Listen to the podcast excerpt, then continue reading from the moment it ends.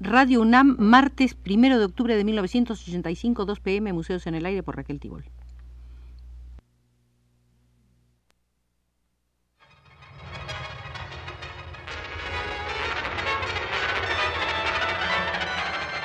Museos en el Aire.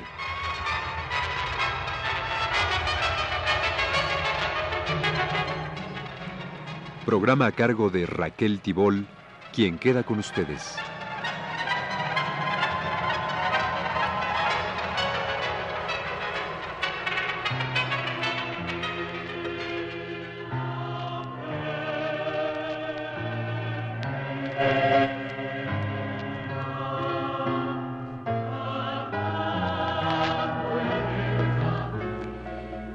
Esta será, queridos amigos, la décima y última visita al Museo del Escultor Ignacio Asúnzolo, cuya exposición amplia, la exposición antológica, se llevó a cabo en el Museo Nacional de Arte. En el año 1962 se publicó en la colección de arte de la UNAM la monografía de Margarita Nelken sobre la obra de Ignacio Asúnzolo. Lleva el libro 98 reproducciones. En la solapa Rubén Bonifaz Nuño advertía con el libro sobre Ignacio Asúnzolo la colección de arte empieza a incorporar los materiales que se relacionan con la escultura contemporánea de nuestro país. Antes solo se habían publicado trabajos y monografías correspondientes a la escultura europea o a la escultura del México antiguo. Es indispensable, decía Bonifaz Nuño, abordar la obra de nuestros escultores modernos para comprender hasta qué punto el maridaje de la cultura occidental y la cultura prehispánica ha comunicado características peculiares a la producción de los artistas nacionales.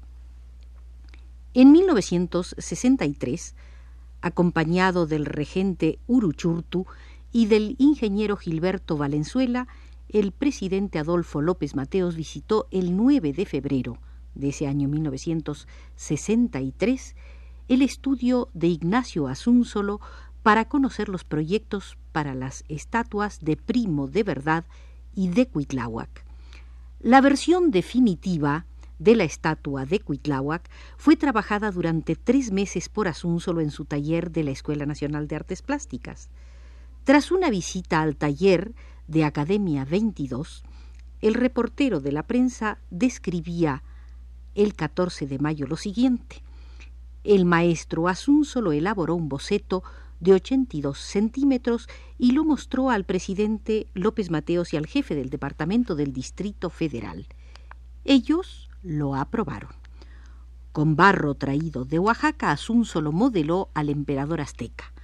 Puso en cada trazo una pasión que sólo fue lograda por la admiración que el escultor profesa al vencedor de la noche triste. Cuitláhuac tiene seis metros de altura. Esgrimirá, decía el reportero de la prensa, esgrimirá en su mano derecha el bastón de mando y estará colocado en un pedestal que posiblemente mida de 8 a 10 metros. Ese pedestal van a proyectarlo Asúnzolo y el arquitecto Mario Pani.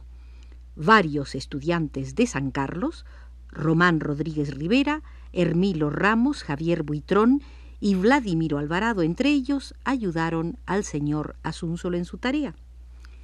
En el año de 1964, la estatua de Cuitláhuac, de cuatro toneladas de bronce y armadura interior de hierro, fue colocada en la segunda glorieta de la prolongación del Paseo de la Reforma, sobre un pedestal de basalto y chiluca. La cabeza quedó coronada con una diadema. El bastón de mando tiene forma de cabeza de coyote emplumado. Fue fundida en el taller de Fernando Díaz por 18 operarios que se tardaron tres meses. Se usó lámina de bronce de un cuarto de pulgada de grueso.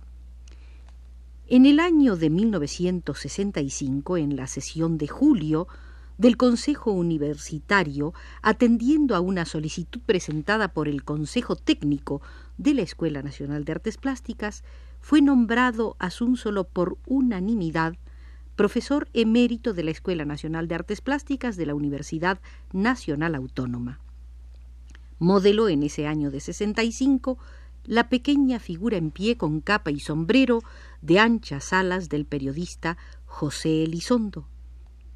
Murió el 21 de diciembre Ignacio Asúnzolo a las 10.30 horas de un infarto del miocardio e insuficiencia coronaria. Por la capilla ardiente desfilaron David Alfaro Siqueiros, Rufino Tamayo, Miguel Alemán, Justino Fernández, José Luis Martínez, Jorge Hernández Campos, Guadalupe Rivera Marín, Miguel Albornoz José Arellano Fischer, que entonces era director de la Escuela Nacional de Artes Plásticas, y muchos otros.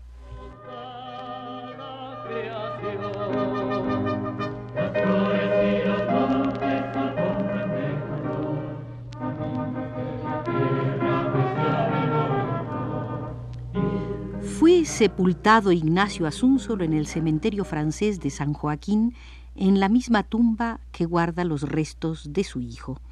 Su última obra concluida fue una estatua de Plutarco Elías Calles. Dejó en proyecto una figura de Dante Alighieri para la Alameda Central frente al Palacio de Bellas Artes, cuya versión definitiva tendría tres metros de altura. Margarita Nelken escribió sobre este proyecto de Ignacio Asúnzolo, para la estatua de Dante. Lo escribió en el Diorama de la Cultura de Excelsior el 16 de enero de 1966. Iba a ser, según él, su mejor obra, como él decía, la obra de su vida. El sarcasmo del destino quiso que fuera la de su muerte, la que la repentina brutalidad de ésta no le permitió llevar a cabo. Y sin embargo, en esencia, está conclusa perfectamente definida en todas sus características, totalmente realizada. Se trata de ese monumento al Dante con que los italianos de México querían, en conmemoración del año del Dante, obsequiar a su segunda patria. La maqueta está completa. En la figura del Dante Alighieri, su expresión principal. La estatua, una conjunción maravillosamente lograda del clasicismo que impera en las obras más personales de Ignacio Asúnzolo y esa expresividad dinámica, esa sobriedad en volúmenes y contornos que es como cima de ese remozamiento en verdad sensacional del espíritu y estilo acusado en la serie de pequeñas figuras y grupos por los cuales Nacho, así le decía Margarita Nelken, Nacho, por largo tiempo encerrado en el silencio de la desesperación de la pérdida del hijo, volvió a modelar, volcando en obras de un impulso, de una espontaneidad que parecían más juveniles que las de sus años mozos, su afán de superar la pesadilla que le aprisionaba. No es, decía Margarita Nelken desde luego, esta representación del Dante surrealista, como lo son esos bocetos del triunfo sobre el dolor, cuya exposición tan sensacionalmente señaló el retorno al trabajo de quien creía no poder ya trabajar más. Pero lo que esta serie de bocetos, en que la imaginación desgarraba los perfiles de la visión interior que le había insuflado el artista, enriqueciéndole en libertad espiritual y técnica, hubo de servirle para ennoblecer una representación de la realidad en una factura que apareciera como transposición de esa realidad a tenor de la grandeza del objetivo perseguido. Aquí el Dante camina por los tres círculos en que este mundo y el otro se le revelaban y por los amargos senderos de un destierro impuesto por la superioridad que le distanciaba de incomprensiones y rencores. Él era, para el estupor de sus contemporáneos, el que había visto con ojos terrenales lo que su condición no permite ver a los mortales, la serenidad de su postrer caminata por entre los hombres reviste esta última creación de Ignacio Asúnzolo de un como halo de premonición.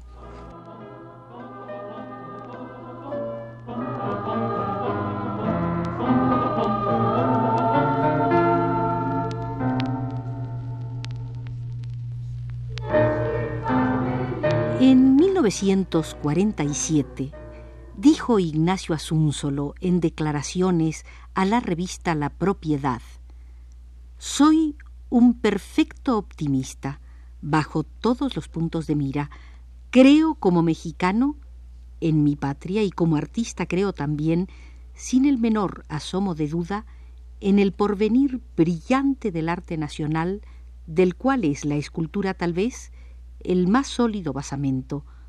No creo ni puedo creer en el pretendido atraso que nos adjudican determinados burócratas, meros criticoides, ya que no críticos auténticos, que gustan de propalar una decadencia que sólo existe en su imaginación. Se habla mucho de escultura ultramoderna y asimismo de la herencia precortesiana. Para unos nada se ha hecho ni se hará después de lo que hicieron nuestros remotos abuelos. Según otros, el arte empieza ahora. Lo que importa es hacer arte, arte en mayúsculas, de ponerlo al alcance de cualquiera. Ya se encargará la industrialización contemporánea que con procesos como el de la tricromía o el offset permite que el último de los mortales lleve en su bolsa pegado a una caja de cerillos un Velázquez o un Rembrandt. Desengáñese usted. Todo lo que tiene vigor y sentido de eternidad llega fatalmente a las masas, aunque no se piense en ellas al producirlo. Hay algo más importante que crear artistas para las masas.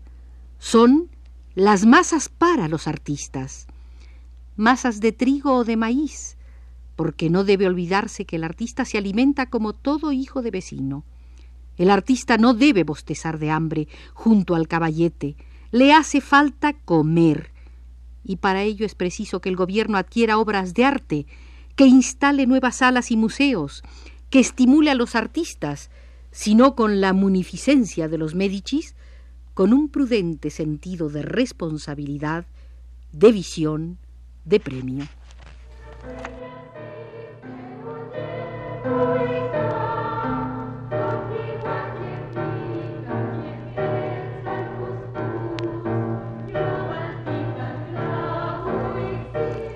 Zúñiga tuvo con Asúnzolo un encuentro polémico en 1957. En una carta que envió Asúnzolo a la redacción del periódico Excelsior tras haber leído ciertas declaraciones hechas por Francisco Zúñiga a la periodista María Luisa Mendoza, decía lo siguiente. Zúñiga nos acusa de estar influidos por corrientes extrañas adquiridas en Europa y Francia en particular, y que por lo mismo nada tenemos que ver con México. Ciertamente, nuestro contacto con las culturas europeas en nuestros años de juventud dejaron huellas profundas en nuestro espíritu, que en el transcurso de los años subsiguientes, ya reintegrados a la patria, fueron superadas en síntesis creativa con nuestras raíces autóctonas, dando paso a las nuevas concepciones del arte mexicano, forjado al calor de una transformación social que renovó también todos los ámbitos de nuestra cultura nacional. Nuestro arte, nuestra escultura, decías un solo, no puede ni debe estar encadenado a prejuicios localistas, ya que su proyección es y debe ser en un sentido universal. Por esto, no rehuimos las influencias y las enseñanzas que nos vienen de fuera. Por esto asimilamos a nuestro movimiento cultural a hombres que vienen de otros pueblos y que al contacto del nuestro funden su inteligencia, su sensibilidad y su corazón con el nuestro en reconocimiento fraternal de ideas, propósitos y esperanzas que no son comunes.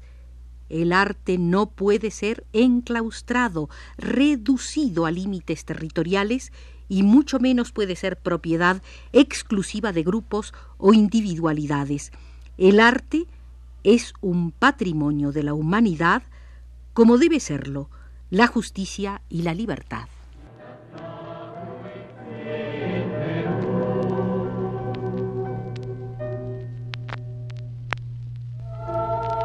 Con estas palabras, justicia y libertad, terminan las diez visitas que hicimos al Museo de Ignacio Asúnzolo. Como siempre nos acompañó desde los controles Arturo Garro.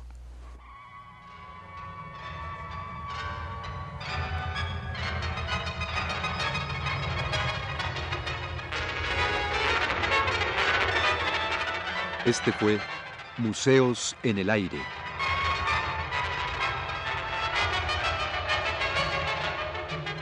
El programa de Raquel Tibol que se transmite todos los martes a las 14 horas.